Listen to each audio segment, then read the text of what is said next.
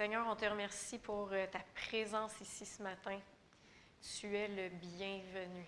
Tu es le bienvenu. Et on te remercie, Seigneur Dieu, parce que tu as déposé ce trésor dans des vases de terre, comme notre sœur Diane nous a parlé tantôt. Et que ce trésor, c'est ta gloire, Seigneur. On te demande de manifester ta gloire ce matin. On t'invite.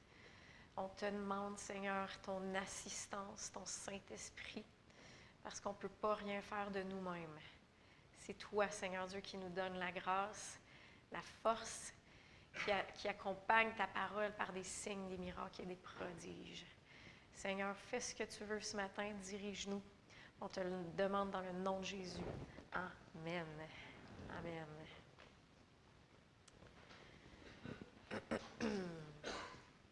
Une petite gorgée d'eau.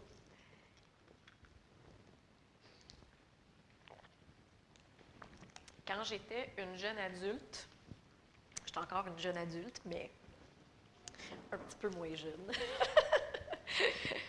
Quand j'étais une jeune adulte, j'ai commencé à tenir un, petit livre où ce que j'écrivais euh, les versets de la Bible que je confessais ou que je priais. Euh, j'écrivais aussi dans ce petit livre-là ce que Dieu me faisait comprendre, euh, des fois des passages de la Bible, quelque chose qui, que le Saint-Esprit parlait à mon cœur. Puis une des choses que j'ai inscrites, c'est la suivante. Je savais déjà, alors que j'étais dans la vingtaine, que j'étais pour prêcher à un moment donné. Je le savais dans mon cœur. Et j'y ai inscrit, c'est inscrit, je l'ai même ressorti dernièrement pour ça, c'est inscrit, je prêcherai principalement sur la loi de la foi. La loi de la foi ce, terme-là, la loi de la foi, vous allez le retrouver dans Romains 3, 27. La loi de l'amour. Vous voyez la loi royale de l'amour dans Jacques 2, 8. Et la loi de l'esprit de vie. Romains 8, 2. Les trois choses que le Saint-Esprit m'avait dit, c'est là-dessus que tu vas prêcher principalement. La loi de la foi, la loi de la foi. La loi de la foi, la loi de l'amour et la loi de l'esprit de vie je ne sais pas exactement quand est-ce que j'ai écrit ça, parce que je n'ai pas écrit de date à côté, mais j'estime que c'est à peu près dans les années 2008-2009 environ. Puis ça fait pas si longtemps que ça que vous m'entendez prêcher, mais qu'est-ce qui ressort beaucoup? C'est la loi de la foi, la loi de l'amour, puis la loi de l'esprit de vie en Jésus-Christ, même aussi de Joël aussi. La loi de la foi, c'est beaucoup relié à la parole de Dieu, la loi de l'amour, mais Dieu est amour et c'est comme ça qu'il travaille, travaille au travers de nous. Et la loi de l'esprit de vie en Christ qui nous affranchit de la loi du péché et de la mort. Puis, savez-vous quoi? Vous n'avez pas fini d'en entendre parler. Amen. Pourquoi? Mais parce que exactement comme Dieu a mis des lois naturelles dans ce monde, la loi de la gravité, euh, la loi euh, de la portance et euh, de la poussée, la loi qui fait que les avions y volent, et, ou les lois électromagnétiques. Je ne sais pas s'il y en a qui se souviennent en physique de, de 4, la loi de la main droite, pour savoir de quel côté va le courant électrique. La loi la règle de la main droite, que moi, en tout cas, je me souviens que j'ai appris en, physique de 4. Mais comme il y a des lois naturelles comme ça, Dieu y a mis des lois spirituelles, ou on pourrait appeler ça des forces. Hein, c'est des forces spirituelles euh, par lesquelles les chrétiens, que Dieu a établi, par lesquelles les chrétiens vont vivre, ils vont se développer, puis ils vont prospérer dans la vie abondante qu'il nous a donnée. C'est par ces lois-là que ça va marcher. La loi de la foi, la loi de l'amour, la loi de l'esprit de vie. Puis concernant la loi de l'esprit de vie, il y a quelques semaines, on a terminé ensemble une série sur euh, le fruit de l'esprit. Y en a-tu qui s'en souviennent? J'espère qu'il y en a qui s'en souviennent. Mais là, maintenant, j'ai à cœur de commencer une nouvelle série. Et cette fois-ci, ça serait une série sur les dons de l'esprit. On va continuer dans cette veine-là. Et il y a un verset euh, que je déclare puis que je prie souvent concernant notre assemblée. Je suis sûre qu'il y a d'autres pasteurs dans la ville qui prient ça aussi. Euh, c'est le verset dans Acte 9, 31. L'Église était en paix dans toute la Judée, la Galilée et la Samarie. C'est sûr que moi, je ne déclare pas qu'on est en paix dans Judée, dans la, euh, dans la Galilée et dans la Samarie. On n'est pas là. Mais on est une Église qui est en paix. Et notre Église, la chapelle évangélique Pentecôte, s'édifie, s'édifiant et marchant dans la crainte du Seigneur, et elle s'accroissait par l'assistance du Saint-Esprit. Comment est-ce qu'elle s'accroissait? Par l'assistance du Saint-Esprit. Dans Éphésiens 4,16, ça nous dit que le corps de Christ s'édifie lui-même dans l'amour. Fait que moi, quand je prie ce verset-là, je prie la chapelle évangélique Pentecôte, je déclare, elle s'édifie dans l'amour, elle marche dans la crainte de l'Éternel et elle s'accroît par l'assistance du Saint-Esprit. S'accroître, oui, c'est s'accroître en nombre. Je crois qu'on est appelé à grandir en nombre avec des nouveaux chrétiens, avec des nouveaux chrétiens euh, qui, qui vont donner leur vie à Jésus, qui vont rentrer dans le royaume de Dieu. Amen. Une bonne place pour dire Amen. Amen. Mais je crois aussi qu'on va s'accroître en maturité, qu'on va s'accroître euh, dans l'amour et euh, on va s'accroître aussi euh, dans, les dons de l'Esprit, dans, dans, tout ce que Dieu a pour nous, dans la parole. On va s'accroître dans l'expérience de ce qu'il y a pour nous par l'assistance du Saint-Esprit. Amen? Mais comment est-ce que le Saint-Esprit nous assiste? Il y a tellement de façons qu'il nous assiste.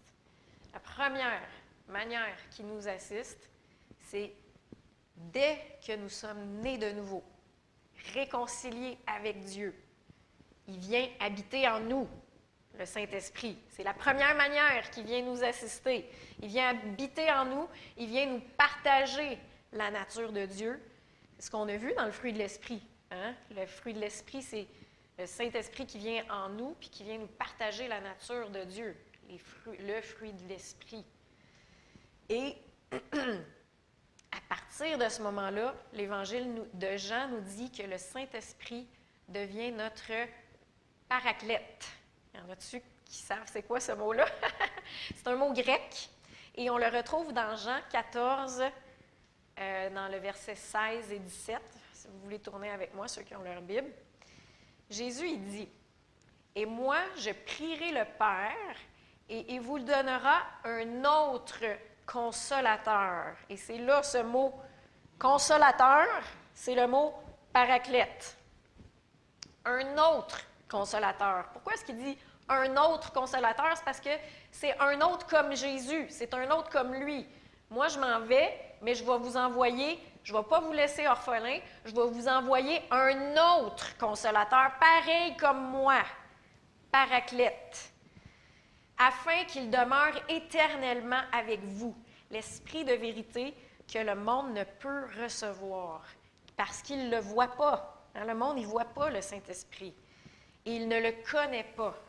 Mais vous, vous le connaissez parce qu'il demeure en vous et il, euh, parce qu'il demeure avec vous et il sera en vous.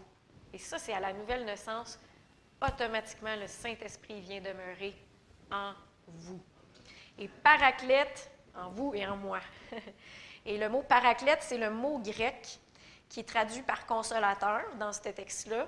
Et la parole vivante nous dit que le mot paraclète, ça signifie littéralement avocat défenseur, aide, assistant, conseiller, protecteur, consolateur, conducteur, allié, intercesseur et soutien. C'est plus que juste consolateur, paraclète. Et c'est ça la première manière que le Saint-Esprit nous assiste. Il vient, dès que vous êtes né de nouveau, il vient en dedans de vous et il est votre avocat, votre défenseur, votre aide, votre assistant, votre conseiller, votre protecteur, votre consolateur, votre conducteur, votre allié, intercesseur et votre soutien. Pareil comme Jésus, mais en chacun de nous. On n'a pas besoin de juste Jésus. Euh, physiquement, ça serait difficile pour lui de se splitter en mille, même en millions, parce que Mais là, tout simplement, avec la nouvelle naissance, c'est la première manière que le Saint-Esprit vient nous assister. Déjà, c'est wow, hein? Ensuite, il y a une deuxième manière, c'est par le baptême du Saint-Esprit.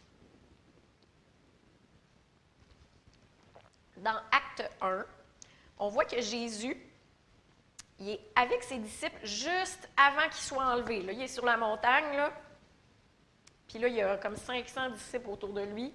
Puis il, prépare, il se prépare à retourner au Père. Euh, c'est juste, juste, avant l'ascension au Père. Et là, les disciples qui sont autour de lui, ils sont déjeunés de nouveau.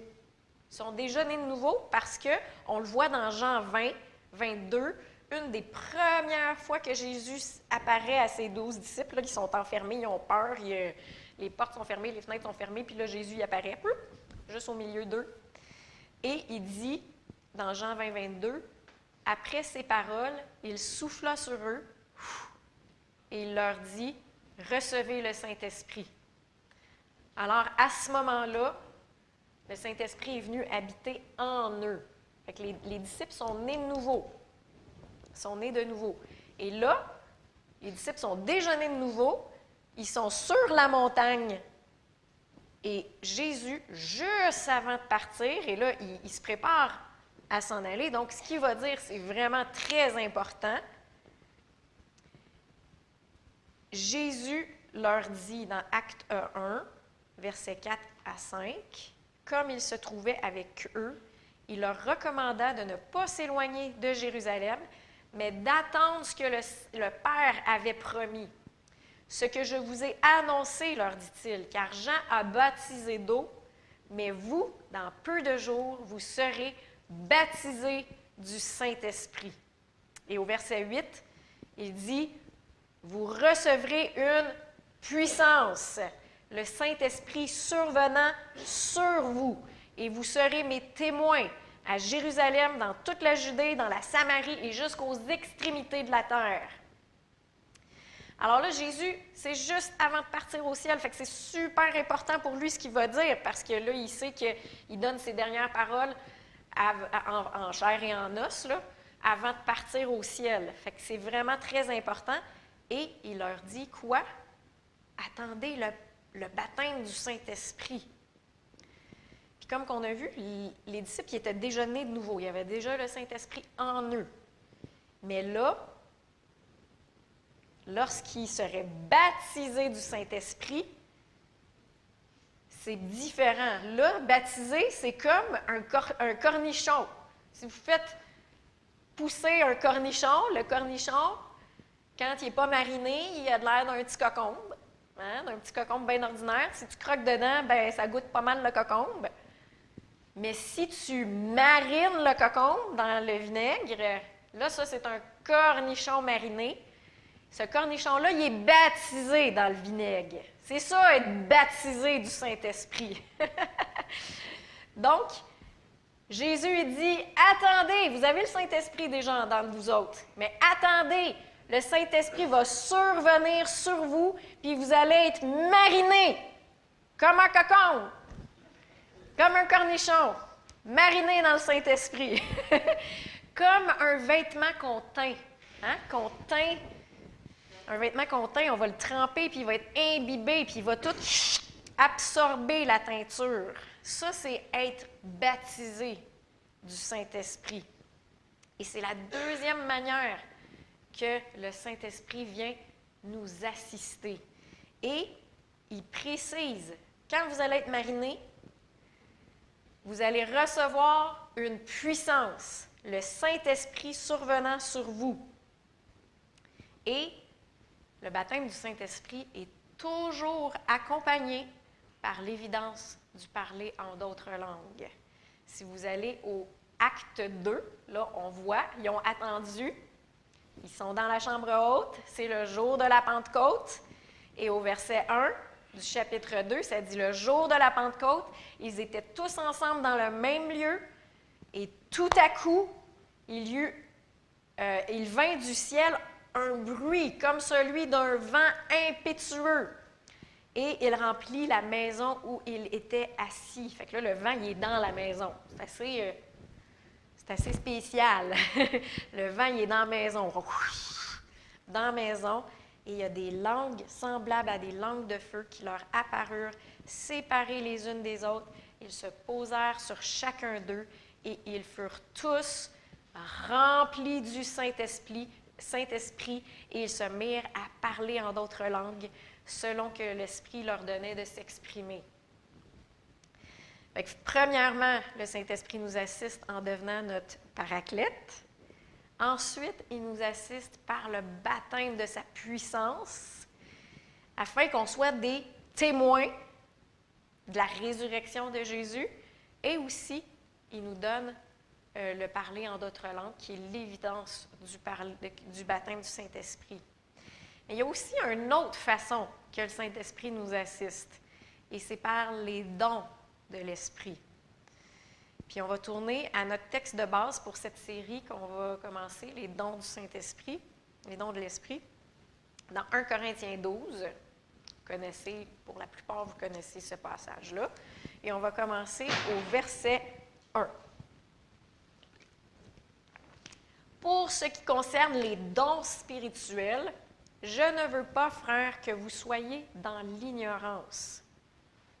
Ici, c'est clair que ce que Paul y parle à l'Église des Corinthiens, c'est des dons spirituels. Je dis ça parce que certaines personnes qui ont voulu enlever le caractère spirituel des dons de l'esprit. Par exemple, euh, la diversité des langues, là, ils ont dit, ben, la diversité des langues, c'est comme un talent que Dieu a donné à quelqu'un pour qu'il apprenne plein, plein, plein de langues. Hein, lui, il est capable de parler dix langues, fait que lui, il a le don de la diversité des langues. Non, ça, c'est pas un don spirituel. C'est un don spirituel qu'on parle, ou le don des guérisons. Il y en a qui ont dit, euh, ben ça, c'est euh, les chercheurs euh, ou les médecins qui, là, ils ont, trouvé des cures ou des traitements ou, spécifiques. Oui, le Seigneur, il donne. Il travaille avec les médecins, il travaille avec les chercheurs, il donne des, des bonnes idées pour nous aider.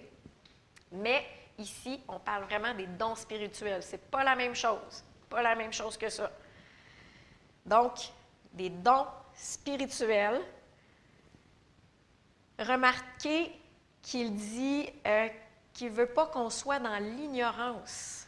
Pourquoi est-ce qu'il ne veut pas qu'on soit dans l'ignorance concernant les dons spirituels? Parce que quand on est ignorant, on ne peut pas utiliser qu'est-ce qu'on qu'est-ce qu'on ignore. Il ne veut pas qu'on soit ignorant concernant les dons spirituels parce qu'il veut qu'on sache comment les utiliser. Il veut qu'on les utilise, ces dons-là. Si on est ignorant, on ne peut pas l'utiliser. C'est important pour lui qu'on ne soit pas ignorant des dons spirituels. Vous savez, au verset 2, que lorsque vous étiez païen, vous vous laissiez entraîner vers les idoles muettes selon que vous étiez conduits. C'est pourquoi je vous déclare que nul, s'il parle par l'Esprit de Dieu, ne dit Jésus est anathème. Anathème, ça veut dire maudit. On ne peut pas dire par l'Esprit de Dieu, Jésus est maudit. Et que nul ne peut dire Jésus est le Seigneur si ce n'est par le Saint-Esprit. Et ici, c'est plus que juste dire une phrase comme ça, comme une formule magique, c'est vraiment de dire, tu ne peux pas dire Jésus est Seigneur autre que par l'Esprit de Dieu. Plus que juste le dire comme ça, c'est vraiment une confession Jésus, c'est lui le Seigneur. Euh, si ce n'est par le Saint-Esprit. Au verset 4, il y a diversité de dons Ici, le mot don, c'est charisma. C'est un don, une grâce, charisma, mais le même esprit. Diversité, diversité de ministères, et le mot pour ministère, c'est diaconia, d'où vient notre mot diacre. qui est pour service, diversité de service, mais le même Seigneur. Diversité d'opération. Ici, opération, ça veut dire, pour moi, je vois plusieurs manières, de, ou, manières ou façons de faire. Il y a, il y plein d'opérations, plein de manières de, de le faire, d'accomplir, mais le même Dieu qui opère tout en tous. Or, à chacun, la manifestation de l'Esprit est donnée. Remarquez ici qu'il n'y a pas de favoritisme. La manifestation de l'Esprit est donnée à qui? À chacun. Et disponible pour tous les chrétiens, comme le Saint-Esprit va le vouloir, il va le distribuer à chacun dans les bons moments, la bonne, le bon don au bon moment. Et oui, a certains euh, dons qui vont accompagner certains offices de ministère, plus spécifiquement. Mais ici, on voit que le chrétien n'a pas besoin de faire partie des cinq ministères pour pouvoir opérer dans les dons de l'Esprit. Il n'y a pas de favoritisme. Pourquoi est-ce que les dons de l'Esprit sont donnés? La manifestation de l'Esprit est donnée pour l'utilité commune. Amen. En effet, à l'un est donné par l'Esprit une parole de sagesse, à un autre une parole de connaissance, selon le même Esprit, à un autre la foi, par le même Esprit, à un autre le don des guérisons, par le même Esprit, à un autre le don d'opérer des miracles, à un autre la prophétie, à un autre le discernement des esprits, à un autre la diversité des langues, à un autre l'interprétation des langues. Un seul et même esprit opère toutes ces choses, les distribuant à chacun, encore le mot chacun, en particulier comme il veut. Donc, en chacun, à chacun, qu'il n'y a pas de, favoritisme, il va il va les distribuer à chacun comme il veut, donc au bon moment, quand le besoin en euh, euh, se, se présente, il va donner ce que vous avez besoin. Fait que là, on voit ici que c'est une autre manière que le Saint-Esprit nous assiste, par les dons de l'Esprit. Puis là, on voit, euh, or, la manifestation de l'Esprit nous est donnée. Et le mot manifestation, vient du mot grec phanéro. Ça veut dire rendre manifeste, visible ou connu qu'est-ce qui a été caché? Fait que par les dons de l'Esprit, Dieu il rend manifeste, il rend visible qu'est-ce qui est caché. Moi, j'en veux plus. Est-ce qu'il y en a qui en veulent plus? Moi, j'en veux plus dans ma vie. Je trouve qu'on, qui, dans notre euh, ici euh, dans l'Amérique du Nord, je trouve que nous devons avoir euh, plus de manifestations. Puis je sais que Joël aussi, c'est, un cri qu'il a dans son cœur, qu'il y ait vraiment plus de dons spirituels. Puis on, on, est dans les derniers temps. Le Seigneur nous l'a donné. Et j'en veux plus aussi dans vos vies, de ces manifestations-là, de les dons du Saint-Esprit. Et c'est pour ça qu'on va en parler. Pour ça qu'on va en parler. Le Seigneur va stimuler notre foi, notre faim, notre soif pour les choses de son esprit. Amen. Amen. La Bible nous dit dans 1 Corinthiens 14, 1, recherchez l'amour. Ça, c'est la première chose. On recherche l'amour aspirer aux dons spirituels, mais surtout à celui de prophétie. Si Dieu veut qu'on aspire aux dons spirituels, ça veut dire qu'il veut qu'on les aille. Amen. il veut rendre manifeste, il veut rendre visible, il veut rendre connu qu'est-ce qui a été caché. Pas pour que l'attention vienne sur nous, pas pour que le monde voit comment on est spirituel, mais pour l'utilité commune. Et aussi pour manifester qu'est-ce qui est disponible en tout temps dans, en Christ. Hein? C'est comme une manière par les dons du Saint-Esprit de révéler, de rendre visible qu'est-ce qui est tout le temps disponible dans son amour puis dans sa grâce. en 100 du temps. Amen. Et malheureusement, les, les dons du Saint-Esprit ont quelquefois été mal utilisés. Et c'est exactement ce qui se passait à Corinthe. Les dons, les dons de l'Esprit étaient mal utilisés à Corinthe, puis Paul, il faisait de la correction. C'est pour ça qu'on a tout ça, parce qu'il est en train de faire de la correction. Les Corinthiens, ils abondaient dans les dons spirituels, mais c'était des chrétiens charnels.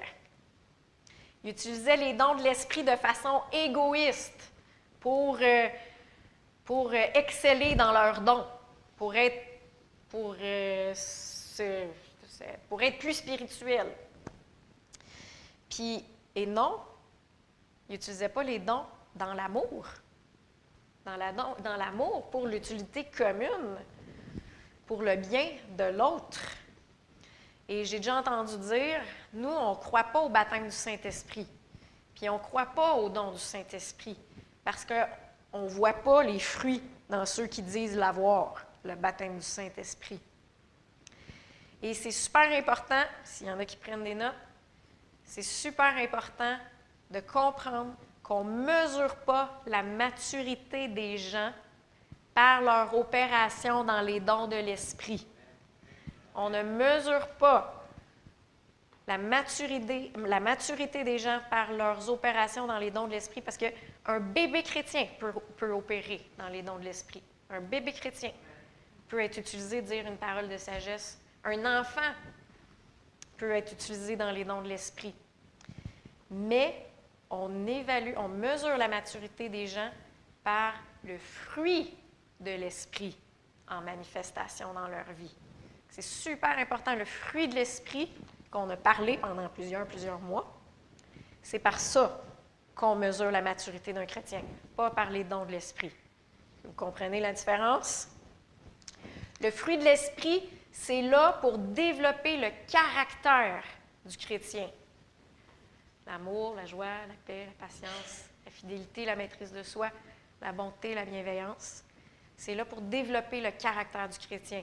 Les dons de l'esprit, eux autres, sont là pour produire de la puissance dans la vie du chrétien. C'est pas la seule manière que le Seigneur a pour nous amener de la puissance. On a vu le baptême du Saint-Esprit, on a vu aussi, on sait aussi que la foi dans la parole de Dieu va aussi amener de la puissance, mais les dons du Saint-Esprit sont là pour apporter la puissance. C'est une des manières que le, Seigneur nous donne pour apporter de la puissance dans la vie du chrétien. En fait, les dons de l'Esprit, c'est un supplément de l'amour de Dieu euh, qui rend manifeste, visible ou connu ce qui est disponible, comme je disais tantôt, en tout temps en Christ par la foi en la grâce et en la parole de Dieu. Fait que si tu vois dans la parole l'amour de Dieu, la grâce de Dieu, c'est disponible en tout temps. Mais le don de l'Esprit, ça va le rendre, ça va le faire voir à quelqu'un qui ne connaît pas la Bible, qui ne connaît pas que Dieu l'aime, à quelqu'un qui n'a même pas la foi pour quelque chose. Le don de l'Esprit, lui, ça va le rendre manifeste. Ça va, ça va ça va dire Hey, il y a ça disponible en Dieu, il y a ça disponible en Christ. Ça va le rendre manifeste et visible par le don de l'Esprit, les dons du Saint-Esprit.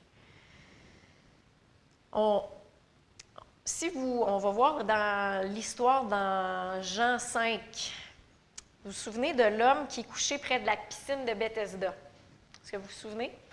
Il est couché là, il attend le mouvement de l'eau pour pouvoir se pitcher dedans, mais il n'est pas capable parce qu'il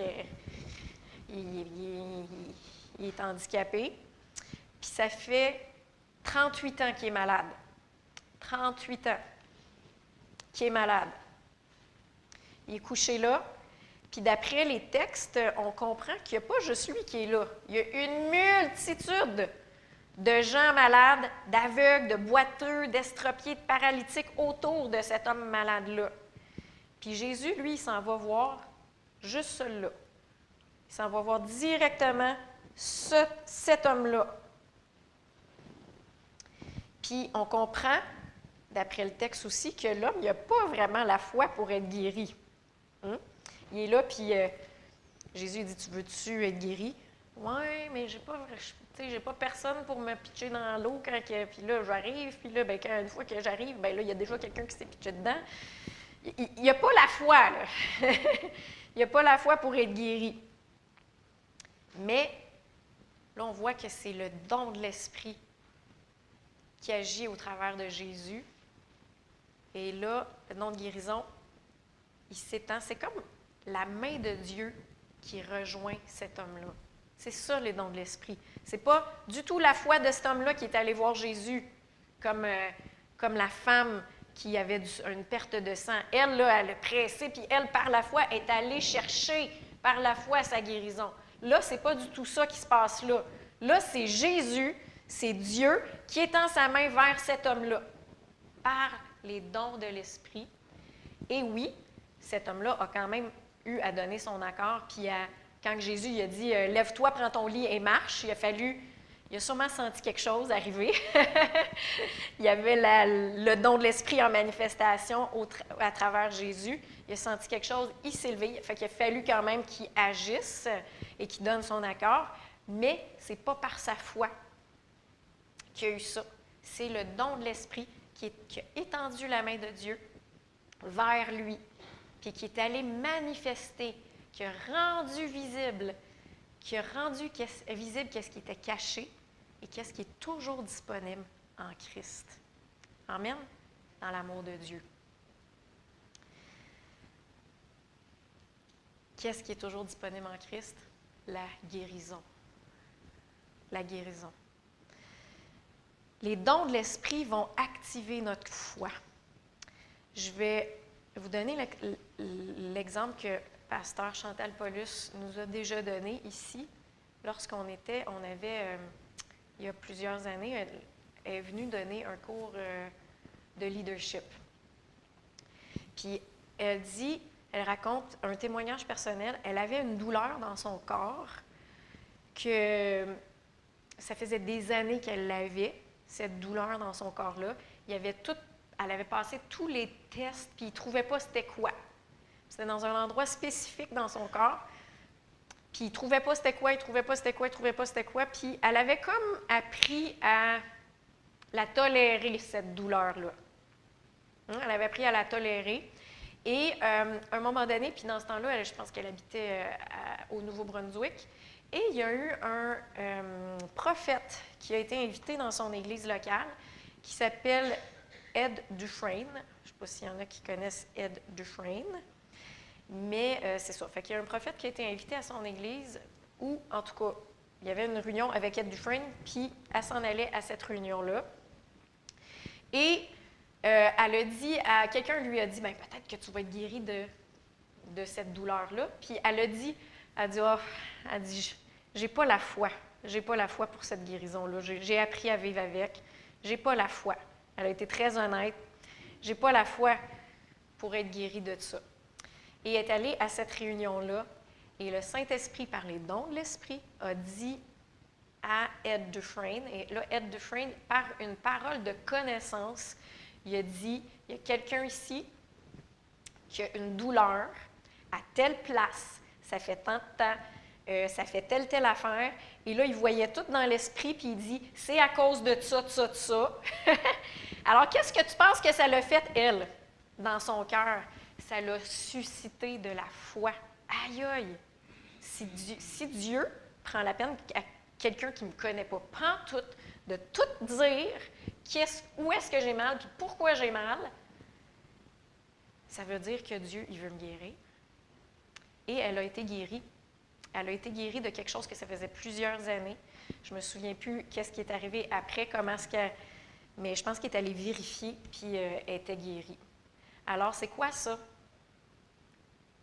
C'est pas elle qui est allée chercher son miracle par la foi.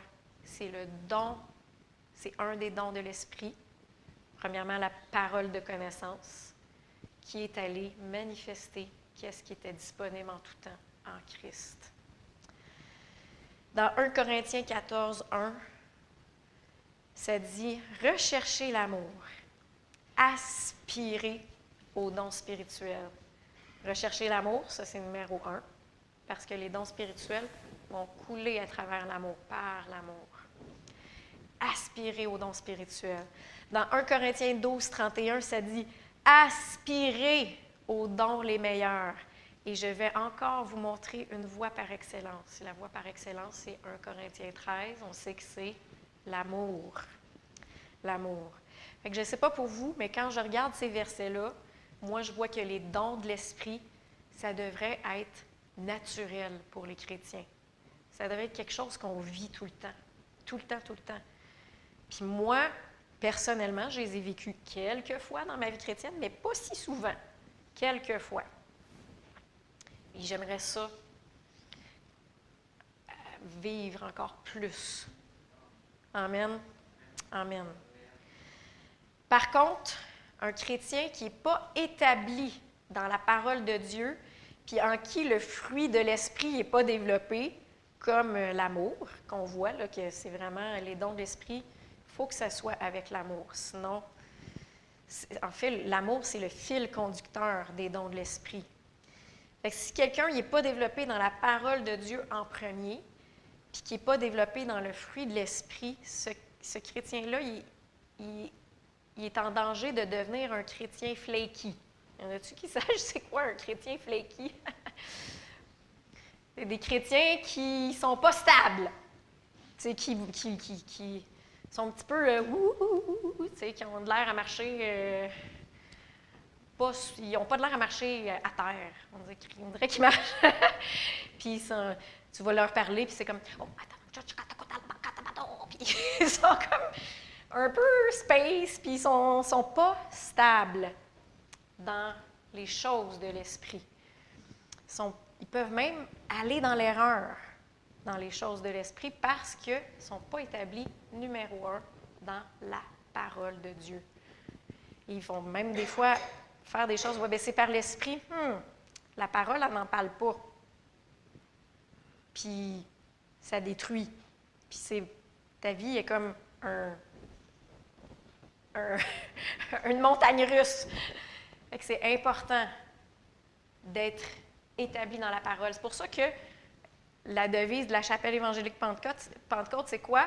Un, la parole. Deux, l'esprit. Et trois, les vies. Amen. Amen. En fait, les, personnes les plus stables et les plus spirituelles que, euh, que, que j'ai déjà vues fonctionner, dans les dons de l'esprit, c'est des, personnes extra stables, où le, ils sont pas charnels, sont vraiment des chrétiens matures, et pour eux, ça n'a pas de l'air euh, extra spirituel, c'est comme ils, marchent dans les dons de l'esprit, mais de manière naturelle. C'est comme supernaturellement naturel, puis l'attention ne va pas toute sur eux, ça va sur Jésus. Amen. Ça ramène toujours l'attention sur Jésus. Fait que dans les prochaines semaines, on va examiner chacun des neuf dons de l'Esprit. Mais pour le temps qui me reste aujourd'hui, j'aimerais éclaircir euh, certaines petites confusions euh, qu'il y a, bien, premièrement, une confusion qu'il y a entre l'évidence du baptême du Saint-Esprit, qui est le parler en d'autres langues, et un des dons de l'Esprit, qui est la diversité des langues, qui est un des dons de l'Esprit. C'est deux choses différentes. Il ne faut pas les mélanger. Puis des fois, il y a une petite confusion là-dessus. Fait que je vais commencer par éclaircir ça. Dans 1 Corinthiens 12, 10, on l'a vu tantôt, ça dit à un autre le don d'opérer des miracles, à un autre la prophétie, à un autre le discernement des esprits, à un autre la diversité des langues, à un autre l'interprétation des langues. Puis si on va plus loin dans ce chapitre-là, au verset 28 à 30, ça dit Et Dieu a établi dans l'Église, premièrement, des apôtres, secondement, des prophètes, troisièmement, des docteurs, ensuite, docteurs ici, on parle d'enseignants, ensuite, ceux qui ont le don des miracles, puis ceux qui ont les dons de guérir, de secourir, de gouverner, de parler diverses langues. Tous sont-ils apôtres? Tous sont-ils prophètes? Et qu'est-ce qui est insinué ici? Sous-entendu, c'est non. Tous ne sont pas tous apôtres, tous ne sont pas tous prophètes. Tous sont-ils docteurs ou enseignants?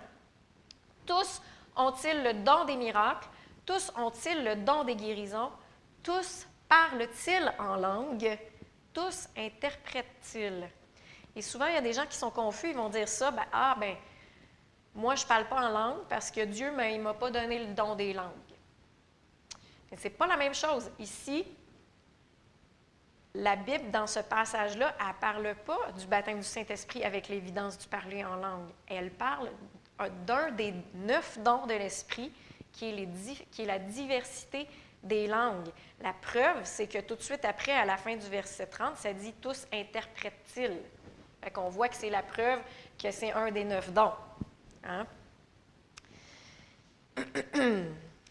Mais on va, parler un petit peu plus tard du don de la diversité, des langues, mais c'est important de comprendre que ce n'est pas la même chose que le baptême du Saint-Esprit avec l'évidence du parler en d'autres langues. Donc, on ne peut pas dire, ben moi, je ne parle pas en d'autres langues parce que je n'ai pas reçu le don des langues. C'est pas ça. Le baptême du Saint-Esprit et avec l'évidence du parler en d'autres langues, c'est disponible à tous les croyants. Tous les croyants. Puis on va tourner au Marc, à Marc 16, la grande commission. Au chapitre, euh, au verset 16, on commençait à lire au verset 16, puis ça va éclaircir. Celui qui croira et qui sera baptisé sera sauvé. Mais celui qui ne croira pas, cela sera condamné. Fait qu'on parle tout simplement du salut, être né de nouveau. Voici les miracles qui accompagneront ceux qui auront cru. Tout simplement avec la nouvelle naissance. Tu as cru, tu es né de nouveau, le paraclète Saint-Esprit est en dedans de toi. Voici les miracles qui vont t'accompagner. En mon nom, ils chasseront les démons. Tout chrétien peut chasser les démons. Amen. Ils parleront de nouvelles langues. Ça, c'est le baptême du Saint-Esprit. Ce n'est pas les dons de l'Esprit. Ils parleront de nouvelles langues. Ils saisiront des serpents. S'ils boivent quelques breuvages mortels, il ne leur fera point de mal. Ils imposeront les mains aux malades et les malades seront guéris. Et ça, c'est sans les dons du Saint-Esprit. Juste prier par la foi pour quelqu'un qui, qui, qui, sait que Jésus veut le guérir. On s'accorde ensemble, on prie et il peut être guéri juste dans la foi au nom de Jésus. Amen. C'est avec l'autorité du croyant tout simplement. Alors, on voit que le croyant parlera euh, avec de nouvelles langues, avec ou sans la diversité des langues, qui est les dons de, de l'Esprit. Donc, on parle ici du baptême du Saint-Esprit et non du, de la diversité des langues. Donc, tout croyant, Dieu veut les baptiser du Saint-Esprit. Amen. Et on voit, euh, il y a une autre question qui se pose, c'est est-ce que je peux être baptisé du Saint-Esprit sans l'évidence du parler en d'autres langues? Moi, je moi, je suis baptisé du Saint-Esprit, mais je ne parle pas en langue. Bien, les premiers disciples, quand ils ont été baptisés du Saint-Esprit, ils ont parlé en d'autres langues. On le voit, on l'a lu tantôt dans le verset euh, Acte, 2, euh, Acte chapitre 2, verset 4, ça dit Ils furent tous remplis du Saint-Esprit, ils se mirent en parler en d'autres langues selon que l'Esprit leur donnait de s'exprimer. Est-ce que vous vous souvenez aussi de Pierre? quand il, quand il est allé prêcher au premier non-juif, Corneille, et que sa famille a donné sa vie à Jésus, comment est-ce, que Pierre a cru que Corneille avait reçu le Saint-Esprit? Comment est-ce qu'il a vu? C'est parce qu'ils ont, ils ont entendu parler en langue. Si on va, on voit ça dans Acte 10, au euh, verset 45 et 46 tous les fidèles circoncis qui étaient venus avec Pierre furent étonnés de ce que le don, et ici, ce n'est pas les dons comme charisma, ici, c'est le don, doréa, ce n'est pas le même mot grec. Le don du Saint-Esprit, ça veut dire que qui ont été baptisés du Saint-Esprit, était répandu aussi sur les païens. Comment est-ce qu'ils étaient étonnés? Car ils les entendaient parler en langue et glorifier Dieu. il y avait avec le baptême du Saint-Esprit, il y avait le parler en d'autres langues. Est-ce que vous vous souvenez quand Philippe avait été évangélisé en Samarie?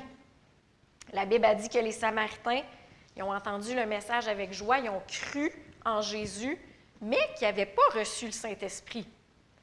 Dans Acte 8, au verset 16, ça dit Car il n'était pas encore descendu sur aucun d'eux, le Saint-Esprit. Ils avaient seulement été baptisés au nom du Seigneur Jésus. S'ils ont cru en Jésus et qu'ils ont été baptisés dans l'eau, ils étaient chrétiens, ils étaient nés de nouveau, il y avait le Saint-Esprit en dedans d'eux, mais ça dit le Saint-Esprit n'était pas descendu sur eux. Ça veut dire qu'ils n'avaient pas été baptisés du Saint-Esprit. Ils n'avaient pas été marinés du Saint-Esprit. Alors, ils ont fait euh, descendre Pierre et Jean pour leur imposer les mains. Et ça dit au verset 17 de, de ce même chapitre-là, Alors Pierre et Jean leur imposèrent les mains et ils reçurent le Saint-Esprit. Et lorsque Simon, puis là ici on ne parle pas de Pierre, on parle de Simon le magicien, il y avait un magicien dans cette ville-là, lorsque Simon le, magicien a vu, que l'Esprit Saint était donné par l'imposition des mains des apôtres, il leur offrit de l'argent. Comment est-ce qu'il a vu que le Saint-Esprit est descendu sur eux? Ce n'est pas explicite dans ce, comme, comme dans l'histoire de Corneille, mais c'est quand même implicite le Saint-Esprit est descendu et il y avait le parler en d'autres langues qui est venu avec, qui est l'évidence du, du baptême du Saint-Esprit. Alors ça, c'est quelque chose que je veux clarifier, c'est disponible à tout le monde, puis ça vient toujours, il nous donne le parler en d'autres langues avec le baptême du Saint-Esprit, et c'est quelque chose qui est différent du don de la diversité des langues. Il y a, un autre, il y a deux, deux autres petites choses que je veux clarifier avant de terminer. Il y a une croyance qui dit que les langues se sont éteintes, que le, parler en d'autres langues, ça s'est éteint quand les derniers apôtres fondateurs sont morts. Ils prennent ça dans le verset qu'on va lire ici, dans 1 Corinthiens 13. On va tourner au verset 8 jusqu'à 10. Ça dit L'amour ne succombe jamais. Que ce soit les prophéties, elles seront abolies.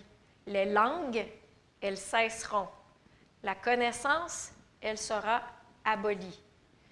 Car c'est partiellement que nous connaissons, c'est partiellement que nous prophétisons, mais quand ce qui est parfait sera venu, ce qui, est partiel sera aboli. Fait là, il y en a qui prennent ça et disent OK, bon, la prophétie, ça va être aboli, les langues, ça va être aboli. Puis ils disent quand ce qui est parfait sera euh, sera venu, ce qui est partiel sera aboli. Fait que là, ils disent, ben, en fait, ce qui est parfait, c'est la Bible. Fait que quand les derniers apôtres sont morts, ben, ils ont laissé la Bible. Fait que là, la Bible, c'était ça qui était parfaite. Fait que là, on n'a plus besoin des langues. Puis on n'a plus besoin de la prophétie. Ça a été aboli. Mais c'est parce que dans le même verset, ça dit que la connaissance aussi sera abolie quand, quand ce qui est partiel euh, quand ce qui est parfait va être venu, ce qui est partiel va être aboli. Moi, je ne sais pas pour vous, mais moi, c'est encore partiellement que je connais. Je ne connais vraiment pas complètement encore. J'ai besoin encore d'aide. J'ai besoin beaucoup d'aide. Je ne connais pas complètement. Si vous connaissez quelqu'un qui pense connaître tout, vous savez que ce n'est pas vrai. Mais si on, on, poursuit au verset 12, qui est juste deux versets après ça, ça dit Aujourd'hui, nous voyons au moyen d'un miroir d'une manière confuse. N'oubliez pas que dans ce temps-là, les miroirs, ce n'étaient pas des miroirs comme qu'on a aujourd'hui. C'était un métal qui était poli, très, très, très, très poli, puis ils voyaient leur réflexion, mais ils ne voyaient pas très bien. C'était juste un métal poli. Fait qu'ils voyaient d'une manière confuse. Mais alors, nous verrons face à face. Aujourd'hui, je connais partiellement, mais alors je connaîtrai comme j'ai été connu. Donc, on voit que les langues vont cesser quand? Quand on va le voir face à face. On n'aura plus besoin des langues à ce moment-là, du baptême du Saint-Esprit avec le parler en d'autres langues. Parce que là, on va être connu comme, il nous, comme on va connaître comme on a été connu. Et dernière, est-ce que ça répond à des questions? J'espère que oui. Et est-ce qu'il y a des langues qui viennent du diable? Il y en a qui ont cette inquiétude-là, qu'il y a des langues qui viennent du diable, que c'est des langues des démons. Euh, eh bien, moi, ce que je vous réponds là-dessus, c'est que le diable imite tout. Qu'est-ce que Dieu veut faire? Et c'est un imitateur. Il y a un complexe de vouloir être comme Dieu. Il y a un complexe de supériorité. il, veut imiter tout ce qu'il fait, puis il tord tout ce que Dieu a fait, puis qui est parfait, puis il tord. Il y a de la foi, il va mettre de l'incrédulité. Il y a de l'amour, il va mettre de l'égoïsme. Il y a quelque chose de bon, il va le rendre, il va le, il va le limiter, puis il va le twister. Fait que pour des langues qui viennent du diable, ben, euh, ben on peut le voir un petit peu, même juste dans la méditation euh, transcendantale ou des choses comme ça, il y a des gens qui vont focuser sur un mot. Hein, ils vont dire une syllabe, tout le temps, tout le temps, tout le temps la même syllabe. On peut voir que c'est une genre d'imitation. Et euh, je me souviens aussi d'un livre que j'ai lu que M. Charbonneau m'avait M. Charbonneau m'avait prêté d'un certain M. Lewis. Et M. Lewis racontait son propre témoignage dans ce, dans ce livre-là, comment Jésus l'avait délivré de la religion. Il était dans la sorcellerie euh, assez euh, avec la magie, puis tout ça. C'est une religion spécifique de, sorcellerie. Puis il se souvient, lorsqu'à un moment donné, il avait été comme euh, gradué là-dedans, il se souvient qu'il était en vision, en genre de transe, puis il voyait un esprit monter, monter des, de l'eau. Il y avait une étendue d'eau devant lui, il était sur le bord de la mer ou quelque chose, puis il voyait un esprit monter, puis c'était un maître. Et cet esprit-là s'approchait de lui, puis cet esprit-là parlait en d'autres langues. Donc, euh, on voit que c'est une imitation que le diable a. Mais, pourquoi est-ce que je vous dis tout ça? C'est que même s'il y a de l'imitation, est-ce que ça l'enlève le vrai? Ça n'enlève pas le vrai. Et, et on ne devrait pas s'empêcher de recevoir le vrai par peur d'avoir le mauvais. Et il y a un verset pour tout croyant, pour enlever cette peur-là, euh, pour tout croyant à jamais. C'est dans Luc 11, verset 13, qui nous dit si donc, méchant comme vous l'êtes, vous savez de donner de bonnes choses à vos enfants, à combien plus forte raison le Père céleste donnera-t-il le Saint-Esprit à ceux qui le lui demandent? Fait que si vous êtes vraiment un enfant de Dieu, que vous êtes né de nouveau et que vous voulez être baptisé du Saint-Esprit, vous pouvez être certain que les langues que vous allez recevoir ne sont pas des langues du diable ce sont les langues du Saint-Esprit. Amen. Et vous pouvez le savoir à 100% sans aucune crainte. Amen. Amen. Fait la chapelle évangélique Pentecôte s'édifie dans l'amour, marche dans la crainte du Seigneur et s'accroît par l'assistance du Saint-Esprit. Le Saint-Esprit nous assiste dès qu'on donne notre vie à Jésus, il devient notre paraclète. Mais pourquoi est-ce qu'on s'arrêterait là? Pourquoi est-ce qu'on s'arrêterait là juste quand il y a encore d'autres manières pour nous assister? Pourquoi est-ce qu'on n'irait pas recevoir le baptême du Saint-Esprit? Et pourquoi, une fois qu'on est baptisé du Saint-Esprit, on ne voudrait pas en plus assister à, on voudrait pas en plus marcher dans les dons de l'Esprit? Qu'on va on va, dans les prochaines semaines, on va aller regarder encore plus dans les dons de l'Esprit. Et euh, on va se lever ensemble. Je suis rendu quelle heure? Il est 11h47.